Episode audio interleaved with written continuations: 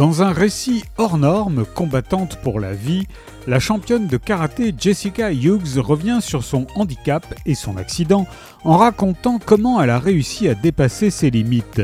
C'est un témoignage inspirant qui force l'admiration.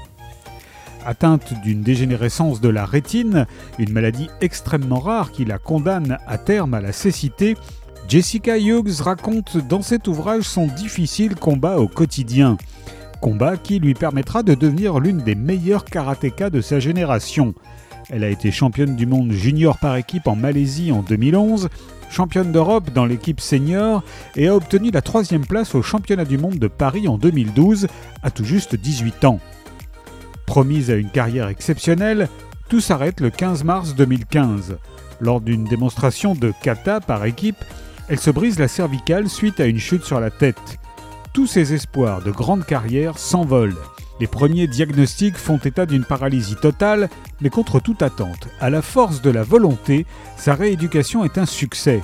Ne s'avouant jamais vaincue, elle renaît au karaté et se forge un mental d'acier. Ce livre est l'histoire de son combat, un combat pour sa vie, mais aussi pour les malvoyants qui, plus que n'importe qui, doivent se forger une place à la force de leur volonté.